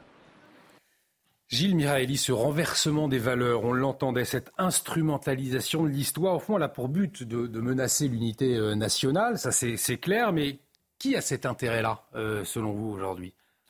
Alors je voudrais euh, prendre 12 autres événements qui vont peut-être ensemble faire un tableau plus clair. D'abord, on a vu en Angleterre des manifestations samedi après samedi. et l'une des choses qu'ils ont ciblées, c'est les vétérans qui vendaient les coquelicots pour le 11 novembre. Et ils ont tagué aussi des mémorials aux morts en Angleterre pour la guerre de 14-18. Euh, il y a quelques jours, dans l'émission de Cyril Hanouna, euh, mon collègue Elisabeth Lévy, ma collègue Elisabeth Lévy s'est retrouvée face à un monsieur qui lui expliquait qu'en fait, ce sont les musulmans qui ont gagné la guerre de 14-18 et c'est eux aussi qui ont libéré la France entre 39, dans la guerre de 39-45. Évidemment, après, euh, ils, ont, ils, étaient là pour reconstruire euh, la France, pour, pour nous tous, euh, etc., etc. Donc on voit que euh, les, les, les, mythes et les narratifs qui servent des bases à des, des, des identités, qui d'ailleurs sont des identités euh, qui sont assez ouvertes. Personne n'a jamais nié euh, la contribution et les sacrifices des soldats qui, étaient, euh, qui sont venus d'Afrique pour nous aider en 14-18 ou après, personne n'a jamais caché ça, personne n'a jamais minimisé mmh. ces trucs-là, et surtout ces dernières années, c'est mis en avant, etc. etc. D'ailleurs, Gérald Darmanin était à la Grande Mosquée de Paris le 11 novembre. Exactement, et c'est juste, mmh. mais ça ne suffit pas. Donc il faut renverser les choses, euh, il faut expliquer que, en fait, tout vient de là. Tout vient de là. Cléopâtre, comme on le sait, elle était noire et probablement aussi musulmane, non? Euh, Tout vient de là. Ils ont tout créé, ils ont tout fait. C'est un petit peu comme l'URSS. Euh, ils ont inventé euh, l'électricité, la lumière, etc. Et les Américains, après, ont volé. Leur invasion. Donc c'est qui ils C'est euh, les, les, les, les woke, euh, on en parlait. Là, c'est qui... un exemple de wokisme absolument criant. Sur oui. le mur, Jean Moulin, connaissez, euh, condamnez-vous le Hamas C'est l'exemple le, type, enfin le, l'étalon maître du wokisme, là. C'est-à-dire, on se réapproprie l'histoire, on réinvente l'histoire, on se l'accapare. Euh, voilà, là c'est plus. Alors c'est le, pour moi pour faire un mauvais jeu de mots, c'est pas être réveillé que d'écrire ça, c'est d'être, c'est être parfaitement endormi, d'être anesthésié par l'idéologie. Euh, euh, on, on, on, écrit, on écrit des choses pareilles que lorsqu'on a d'abord tout à fait une, une méconnaissance de l'histoire et une volonté de renverser la perspective historique mmh. et, et, et de lui enlever évidemment toute substance. Voilà, c'est le lavage, le lavage de, de, de, cerveau à temps plein. Jean Messia. Je, je pense que ça, ce tag a toutes les chances de provenir de, de la racaille d'extrême gauche, dans la mesure où Jean Moulin, euh, dans les jeunes générations, euh, assez peu de monde que le, le connaît. Donc bon, euh, c'est un message politique. Alors la réponse à la question, c'est oui. Jean Moulin aurait condamné évidemment euh, le Hamas pour la bonne et simple raison que le Hamas est le fer de lance d'un totalitarisme euh, islamique qui a énormément de points communs avec le, total, le totalitarisme nazi dans sa théorie, et qu'en conséquence, euh, euh, Jean Moulin, en tant que résistant au nazisme, aurait bien évidemment été résistant à ce nouveau totalitarisme qui a aussi malheureusement ces néo-collaborationnistes parmi les partis d'extrême gauche qui visent à dérouler le tapis rouge à ce totalitarisme islamique en France. Donc la question, en fait, c'est une inversion de valeur que de considérer Parce que que dit au fond ce, tag? Il dit qu'en réalité, l'État d'Israël a aujourd'hui remplacé le Troisième Reich.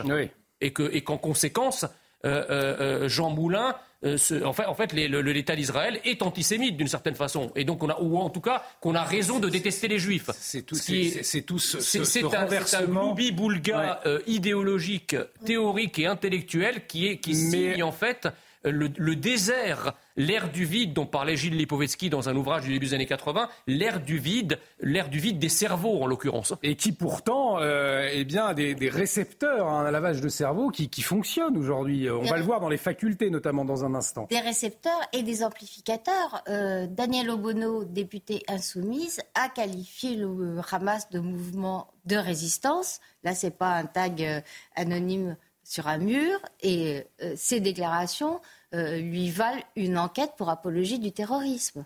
Et vous allez le voir dans les facultés, cette fois depuis le 7 octobre. Là encore, les, messages pro-palestiniens, les messages antisémites, même fleurissent hein, dans certaines universités. On va regarder cette photo euh, à l'université de Lyon, en grosses lettres, soutien à la lutte armée palestinienne. Vous allez le voir. nous sommes effarés par cette apologie du terrorisme à grande échelle, la même où une terroriste du FPLP a pris la parole. Alors, on va rappeler le 7. C'est Lyon 2, ça C'est Lyon 2, exactement. Qui est, euh, connu pour ça. Soutient la lutte armée palestinienne. Voilà, c'était le, euh, le tweet de, euh, l'UEJF. Et, qui travaille après dans les ONG qu'on dénonce? Ben voilà, c'est l'ONG, ce sont de ces étudiants-là il y a 10 ans. Et pourtant, le 9 octobre, la ministre de l'Enseignement supérieur, Sylvie Retailleau, avait écrit une lettre au président des universités, les invitant à prendre toutes les mesures nécessaires justement pour veiller au respect de la loi et des principes républicains euh, face à des dérives. On voit 108, nous avons parfois assisté ces dernières heures à des actions et des propos d'une particulière indécence, l'apologie du terrorisme, l'incitation à la haine ou à la violence doivent être sanctionné. C'était, on le voit, le 9 octobre. Euh, mais visiblement, rien n'a changé. C'est ce que confirmait ce matin sur notre antenne Rémi Perrade. Il est délégué national de l'UNI. Euh, l'université sait très bien de qui il s'agit. Euh, ce sont les membres de l'UNEF et des autres associations d'extrême gauche euh, qui sont habitués à bloquer, à dégrader la fac et qui ont choisi un nouveau, une, nouvelle lutte en ce moment à organiser dans la fac. Et ça fait des semaines qu'ils dégradent les, locaux, ça fait des semaines qu'ils font des tags antisémites, pro-palestiniens, etc. Et, c'est un énorme problème qu'on a dans les universités et personne ne veut s'en saisir. Ces militants considèrent que l'université c'est leur terrain de jeu. Et, euh, ça met euh, les étudiants euh, dans, un état de sidération, et surtout les étudiants de confession juive. encore une fois, on a eu beaucoup de retours là-dessus, et c'est effrayant. Vincent Roy, cette jeunesse d'extrême gauche qui agit en toute impunité dans les facultés françaises, s'il s'agissait de groupuscules d'ultra-droite, les choses n'auraient pas traîné, à juste titre d'ailleurs. Mais là, on le voit qu'il y a un deux poids, deux mesures. Première alerte le 9 octobre et ça continue en toute impunité. Voilà.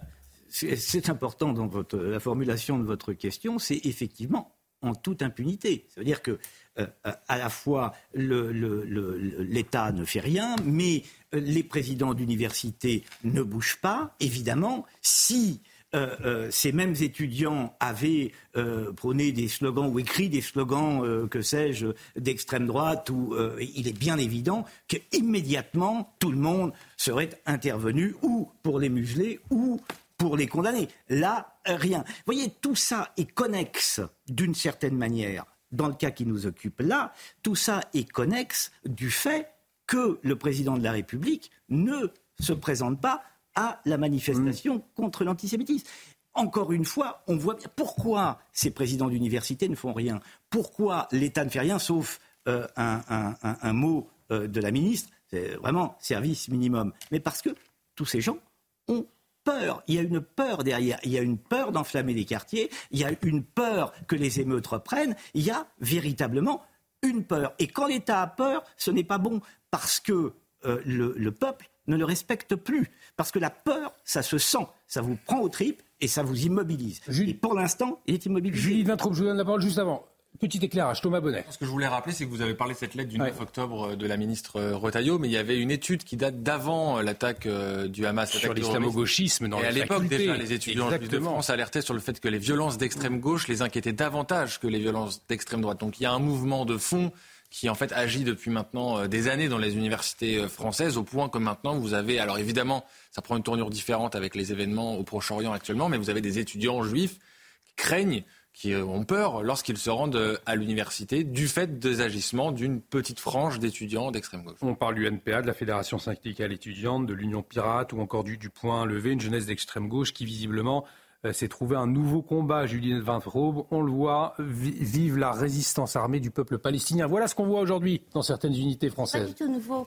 Euh, Faculté française. Pardon de m'autociter, mais en 2019, j'avais publié dans le Figaro magazine euh, une enquête sur les facultés gangrénées par le wokisme et l'islamo-gauchisme à l'occasion de laquelle j'avais interviewé, fait parler évidemment, la ministre de l'Enseignement supérieur de l'époque, qui était Frédéric Duval, on était en 2019, Vidal, pardon, on était en 2019. Et euh, elle m'a dit non, non, euh, islamo-gauchisme, ne connaît pas, euh, ça n'existe pas. Et elle m'avait expliqué que je confondais un objet d'étude avec du militantisme. deux ans après, c'est elle qui lançait une enquête sur l'islamo-gauchisme. On ne sait pas ce que ça est devenu, sauf que le, je, si ma mémoire est bonne, elle l'a confié au CNRS, qui justement est lui aussi infiltré et qui aux surprises, a dit non, non, il n'y a pas du tout d'islamo-gauchisme dans les universités françaises. Mmh. Et euh, Frédéric Vidal euh, n'est plus là pour continuer l'ouvrage. Parce qu'en en fait, on parle des étudiants, mais parmi les profs, oui, pareil. C'est au fond, c'est ce qui explique pourquoi euh, cette extrême gauche-là gangrène aujourd'hui, Gilles ou les universités françaises. C'est encore plus vieux que ça. Je vous rappelle les bérets à la Che Guevara avec les kefiyas des années 60. Mmh. Et donc, être à la fac être pro-palestinien et pour, pour la révolution au Cuba et pour la révolution en Libye et après pour la révolution en Iran, il y a, ça, fait partie de la vie estudiantine de, centaines de milliers de, gens en Occident. Euh, certains, après, deviennent de bons bourgeois et qui commencent à Souvent, d'ailleurs. Et qui votent au RPR mais certains restent après dans l'école de journalisme, dans les rédactions, etc. Ça ne fait pas deux décennies qu'il y a des salles de prière clandestines découvertes dans les facs françaises. Mm. non, non, je n'ai pas dit que c'est pareil. J'ai dit juste que arriver avec un kéfi à la fac, mm. ça fait 60 ans que ça, ça, renvoie à peu près les mêmes, les mêmes messages. pardon, en fait, la, réponse des, des autorités universitaires est toujours la même. C'est le pluralisme. Mm. Sauf que le pluralisme, là, en l'occurrence, il est unilatéral. C'est, vous savez, c'est toutes ces grandes causes qui sont dévoyées, comme la démocratie, la liberté d'expression, euh, grâce auxquelles, d'ailleurs, on, muselle les gens. C'est-à-dire qu'on vous muselle aujourd'hui au nom de la liberté d'expression. Oui, parce qu'il n'y a, pas, de débat. Hein. pluralisme. Parce que, imaginez un instant que sur les murs de cette université, on a vu des slogans encourageant Israël ou même de, de, de, de compassion vis-à-vis des otages. On voit par exemple que les, les affiches des otages sont arrachées. J'ose imaginer, si on affichait les, les, photos des otages dans ces universités, ce qu'il adviendrait. Hmm. J'ose imaginer dans ces, dans ces universités si un, si un étudiant euh, arrivait avec sa kippa, par exemple. Et ils se font intimider. Aujourd'hui, les acteurs sont en hausse, c'est terrible. le, pluralisme comme, comme une espèce de réponse à ce qui arrive, ils ne se rendent même pas compte que, leur raisonnement est totalement aporétique. En fait, on ne peut pas brimer, blâmer, exclure au nom de la tolérance, de l'humanisme et du pluralisme. Ça n'existe pas, ça. En France, aujourd'hui, des étudiants de confession juive ont peur d'aller étudier. Encore, euh, euh, Jean Messia cite euh, le mot de pluralisme, mais le, chef de l'État qui devrait reprendre la parole sur ces questions et avoir une, une parole qui calme ou tout, ou à tout le moins une parole qui mette de l'ordre, dit la position française sur toutes ces questions, c'est l'universalisme. Mais il se trompe sur un point, parce qu'il voit, lui, l'universalisme comme un multiculturalisme. Mais l'universalisme, M. Macron, n'a jamais été le multiculturalisme. Jamais. L'universalisme français est d'une toute autre teneur que celle euh, du multiculturalisme. L'actualité également marquée aujourd'hui par ces rencontres de Saint-Denis. Alors, on a envie de dire peut-être tout ça pour ça. On va le voir dans un instant, on en parle. Mais avant, bienvenue si vous nous rejoignez sur CNews. Il est 23h30. Euh, il est temps de faire un point complet sur l'actualité. C'est le journal d'Elisa Lukavski.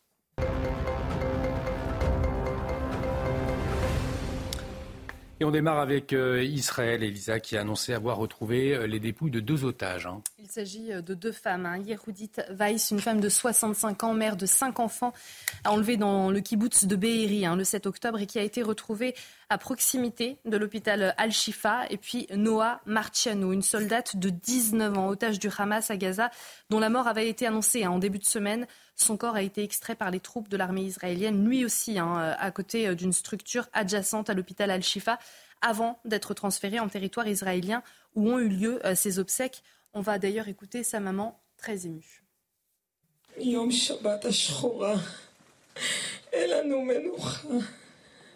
הכאב שלנו הפך לכאב של המדינה.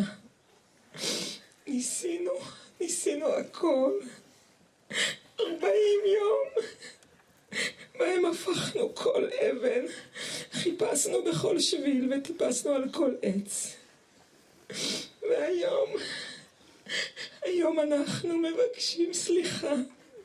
סליחה שלא הצלחנו. את שמרת עלינו, אבל אנחנו לא שמרנו עלייך. un témoignage absolument déchirant. Retour en, France, on va y revenir dans un instant avec la réunion de, de samedi de Saint-Denis, les rencontres de Saint-Denis à l'initiative d'Emmanuel Macron, euh, des rencontres qui ont réuni aujourd'hui les chefs des différents partis. Elisa, et elle s'est terminée euh, en fin d'après-midi. Oui, à 19h, hein, les participants qui sont partis vers 19h, les chefs de parti qui ont conclu qu'un référendum sur l'immigration n'était pas d'actualité un consensus s'est dégagé autour de la table sur le fait qu'il paraissait compliqué d'élargir la possibilité de tenir des référendums sur des sujets sociétaux tels que l'immigration. Déclaration de, Fabien Roussel qu'on a aperçu. Le président n'envisage pas pour l'instant cette possibilité, a affirmé cet homme, Jordan Bardella, seul participant présent à réclamer cette consultation. Et Thomas Bonnet nous dira tout dans un instant. Vous y étiez cet après-midi euh, à Saint-Denis, justement. Mais avant, cette mise en examen, mise en examen d'un sénateur, Elisa. Oui, accusé d'avoir drogué une députée. Hein. Il s'agit de, Joël Guerriot. La députée en question, c'est Sandrine euh, Josso, la plaignante qui se serait sentie mal après avoir pris un verre hein, euh, au domicile parisien du sénateur. Des prélèvements dans l'organisme de Madame Josso ont révélé la présence d'ecstasy. Des perquisitions menées au bureau du sénateur eh bien, ont également, euh, là-bas, ont également été retrouvées de l'ecstasy. Aujourd'hui, une confrontation de près de deux heures a été organisée entre les deux parties. Les détails avec notre spécialiste police-justice, Noémie Schulz. Une confrontation a été organisée ce vendredi avec d'un côté la plaignante Sandrine Josso, députée, de l'autre le sénateur Joël Guerriot. Les deux parlementaires se connaissent très bien depuis une dizaine d'années. La première a d'ailleurs euh, aidé le second dans sa dernière campagne électorale et c'est pour fêter sa réélection que Joël Guerriot avait invité mardi soir euh, Sandrine Josso à venir boire un verre chez lui. Très vite, euh, la députée se sent mal, elle a des palpitations et selon son avocate, elle aperçoit le sénateur avec un petit sachet en plastique à la main, terrorisé elle réussit à quitter ce guet-apens, comme le qualifie son avocate, maître Julia Menkowski. Elle retourne à l'Assemblée nationale où des collègues parlementaires euh, finissent par rappeler les secours. Des prélèvements urinaires et sanguins ont révélé la présence d'ecstasy. Sandrine Josso a donc déposé plainte et une enquête a été ouverte par le parquet de Paris pour administration à une personne à son insu d'une substance de nature à altérer son discernement ou le contrôle de ses actes pour commettre un viol ou une agression sexuelle. Le sénateur a été arrêté, placé en garde à vue. De l'ecstasy a été retrouvé à son domicile. Selon nos informations, le suspect explique qu'il ne savait pas que la poudre était de la drogue. Il pensait que c'était un euphorisant et qu'il n'a euh, pas volontairement administré cette substance à Sandrine Josso. Nous suivrons donc l'enquête de près, bien évidemment. Depuis le mois de septembre, les fausses alertes à la bombe se multiplient. Il y a eu celle au château de Versailles, au musée du Louvre, à la Tour Eiffel ou encore dans des établissements scolaires. 996 hein, fausses alertes recensées au total, dont 788 dans les établissements scolaires, justement, indiqué euh, la secrétaire d'État chargée de la jeunesse, Priska euh, Thévenot. Suite à ces fausses alertes dans les établissements scolaires, elle a précisé que 54 personnes au total avaient été interpellées. Merci beaucoup, Elisa. Vous le disiez, dans l'actualité également, aujourd'hui, les deuxièmes rencontres de Saint-Denis. Et on a envie de dire ce soir, Thomas, euh, tout ça pour ça.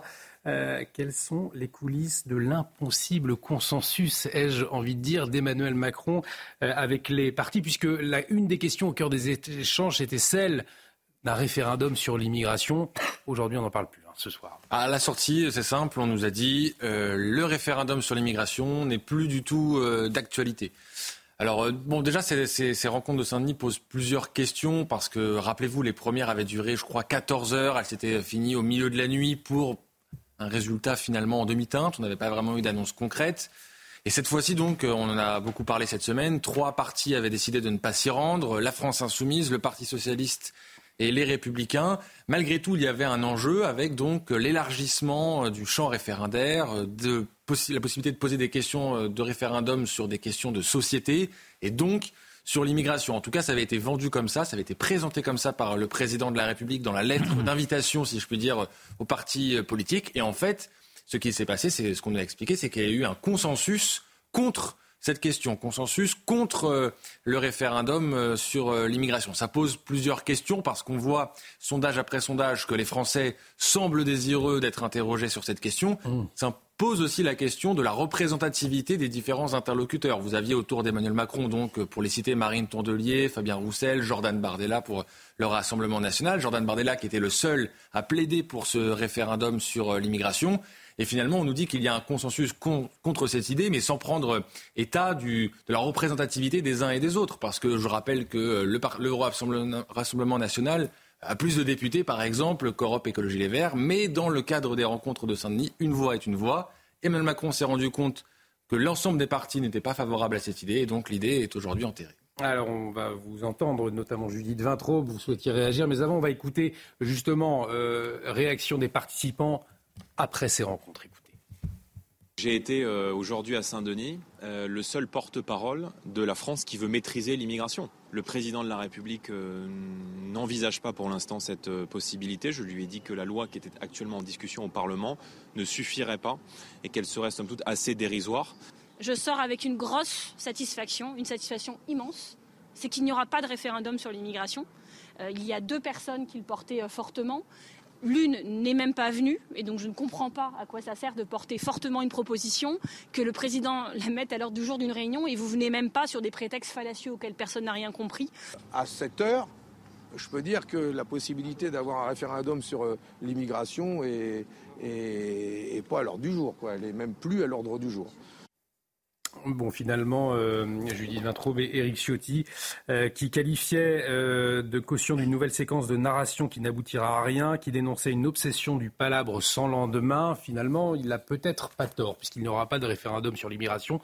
Les Français attendent une réponse à ce sujet-là. Mais vous savez, c'est le, le, président culbuto, Emmanuel Macron. C'est-à-dire que quand euh, le vent euh, pousse le culbuto, c'est ce jouet qui bascule euh, selon le sens dans lequel on le pousse. Alors en septembre, parce que la lettre euh, au président des, partis pour faire euh, le bilan des précédentes rencontres de Saint-Denis n'est pas ancienne. Ça remonte, comme vous l'avez dit, euh, à septembre. En, septembre, ça poussait pour le référendum. Emmanuel Macron lui-même évoquait la possibilité de l'élargir d'une manière ou d'une autre, ou de consulter la population d'une manière ou d'une autre. Il n'était pas très précis. Enfin, tout le monde avait compris ça. Et puis, boum, euh, trois mois après, euh, ce, le culbuto repart dans l'autre sens. Il n'en mm. est pas question.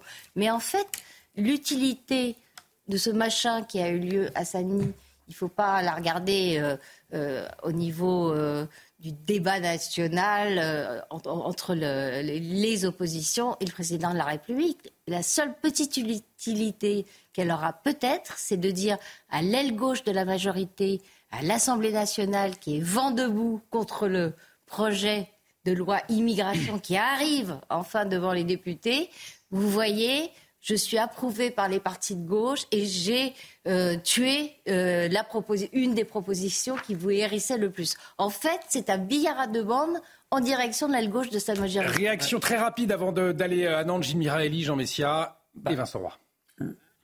Oui, alors, Theodore Roosevelt donnait en conseil un ordre à tous les chefs d'État. Il a dit parlez doucement et portez un gros bâton. Euh, Macron n'a pas des gros bâtons, euh, malheureusement.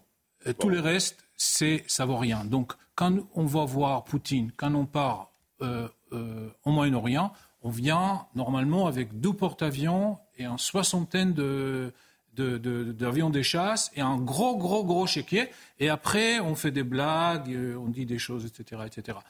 En politique intérieure, notre régime est en crise. Il n'a pas de majorité, il sort le 49-3, il faut faire un travail politique, il faut une coalition. Lui, il table sur son charme, sur sa capacité de, fasciner, de, faire des choses. Mais il n'y a pas de rapport de force. Je vous demande de faire, de faire très court, parce que j'aimerais aussi euh, vous entendre sur la situation à Nantes. Pas de guirlande de Noël. Là, là encore, ça, suscite le débat. Jean Messia. Non, mais très rapidement, euh, on, connaît l'expression parler pour ne rien dire. Emmanuel Macron en a inventé une autre, c'est discuter pour ne rien faire. On avait déjà eu le droit au grand débat qui n'avait strictement rien donné. Euh, là, euh, les gens, enfin les, responsables de partis politiques ont passé une journée à discuter, mais la vérité, c'est qu'Emmanuel Macron n'en veut pas lui-même. Euh, les Américains disent When there is a will, there is a way. Quand il y a une volonté, il y a un chemin. Mais là, le problème, c'est qu'il n'y a pas de volonté. Donc il n'y a pas de chemin. Alors on nous dit qu'il va y avoir une loi sur l'immigration qui va tout traiter. Excusez-moi, la loi sur l'immigration, comme les mesurettes de Macron, ça, elles reviennent à épiler un Yeti avec une pince à épiler. Donc en fait, rien du tout. Voilà, donc tout ça pour ça, rien ne va changer. En un mot, Vincent Roy. Il y a quand même une double méprise. D'abord, il est, il est, vrai que Emmanuel Macron est, très bavard. Il, il, est vrai aussi qu'il nous raconte des histoires. Le seul problème, c'est que les histoires, c'est fait à l'origine pour endormir les enfants et que les Français ne sont la dupe de rien. Surtout cette histoire de, référendum, à mon sens, il n'y croit pas depuis le début et il n'en veut pas depuis le début. Ça, c'est la vraie chose. Le deuxième point, c'est que de toute façon, vous pouvez élargir l'article 11, puisqu'il faut, il faut modifier l'article 11 pour pouvoir élargir le référendum aux questions sociales, donc à la question migratoire. Mais quand bien, quand bien même vous élargissez l'article 11 aux questions sociétale. Vous faites voter un référendum. Euh, le, par exemple, les Français disent bah tiens, là, euh, vraiment, on va se manifester. Les lois ne sont pas applicables si vous n'avez pas modifié, comme le disait Henri Guénaud, la hiérarchie des normes de l'article 55. Donc il y a méprise à tous les États sur cette et, et, on, et on, aura, on aura l'occasion d'en débattre. En tout cas, tout le week-end, il nous reste très peu de temps, cinq minutes. Je voulais vous entendre sur ces décorations traditionnelles de Noël qui disparaissent cette année des rues de Nantes. Pas de Père Noël, encore moins de crèches bien évidemment. Euh, à la place des sculptures lumineuses avec une volonté affichée par la mairie, un Noël multiculturel pour inclure les minorités. Pardonnez-moi, on ne parle pas de Noël à Nantes, on parle de voyage en hiver. Explication Tony Pitaro. Cette année, le Père Noël semble avoir déserté les rues de Nantes. En lieu et place des décorations classiques de Noël, des visages inconnus et des sculptures lumineuses, un choix de la municipalité qui crée l'incompréhension chez certains habitants. Ça m'aurait fait plaisir de pouvoir me promener avec mes enfants, euh, voir les décorations de Noël, toutes ces animations qu'on a connues quand on était enfant. J'aimais bien quand dans euh, chacune des rues, on pouvait contempler, euh, je ne sais même pas comment ça s'appelle, ces, lumières qu'on a au-dessus des, rues, qui sont différentes en fonction de la largeur des rues, les arbres parfois qui étaient éclairé également. Face aux critiques, la ville de Nantes a réagi hier dans un tweet. Parce qu'au XXIe siècle, l'esprit de Noël est multiculturel. Il n'est plus unique mais laisse la place à toutes les confessions ou non-confessions.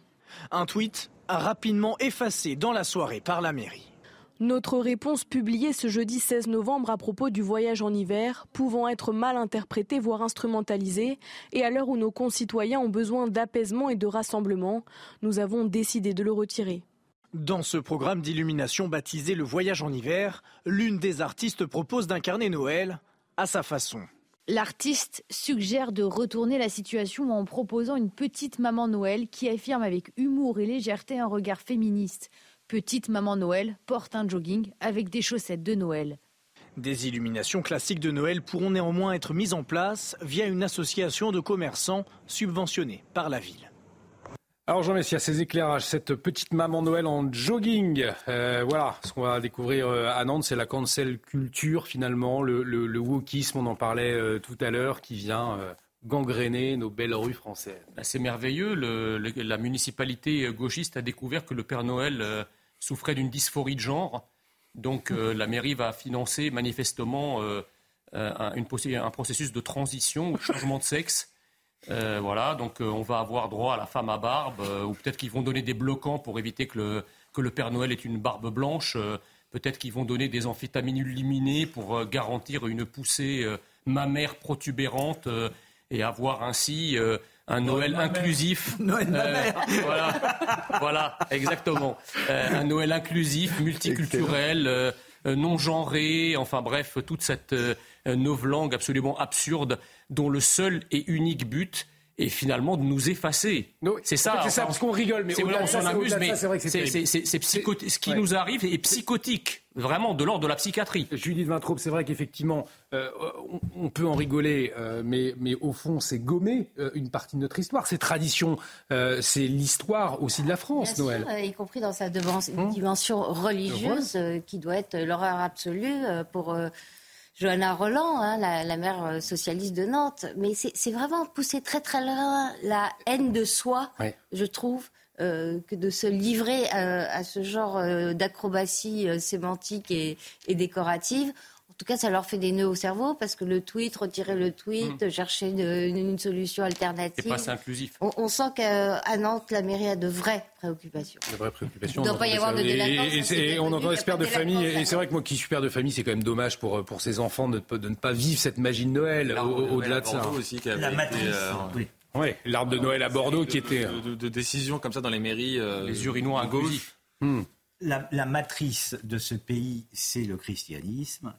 Il s'agit de l'abattre. Je vous l'ai dit tout à l'heure, le principe de l'idéologie, c'est de fouler aux pieds la tradition. Mais le- le- le- en fait, cette, cette attitude-là, euh, elle, elle fait que nous sommes respectés par personne. Bien entendu. C'est-à-dire qu'en fait, les identités ne respectent que d'autres identi- identités. Si vous avez d'autres identités qui sont exacerbées dans le pays, la meilleure manière pour que ces identités vous bouffent, c'est que vous abandonnez la vôtre. Et c'est ce qu'on fait. Et vive, de vive. pas attirer le respect. Et voilà, on arrive au, au- au terme de cette émission. Vive les décorations de Noël, vive le Père Noël dans les rues, vive les crèches. Voilà, c'est ce que nous aimons aussi. Et on peut le dire à la, à la maire de Nantes, Johanna Roland.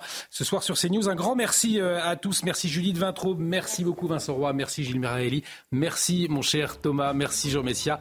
Et merci bien évidemment ma chère euh, Elisa. On se retrouve demain. À demain. Soir info, week-end, même place, même heure. Excellente soirée sur notre antenne. Euh, Simon Guillain, dans un instant, le poids complet sur toute l'actualité du jour pour l'édition de la nuit. Un grand merci à Martin Mazur euh, qui euh, nous a aidé à préparer cette émission. À très vite sur CNews. Portez-vous bien.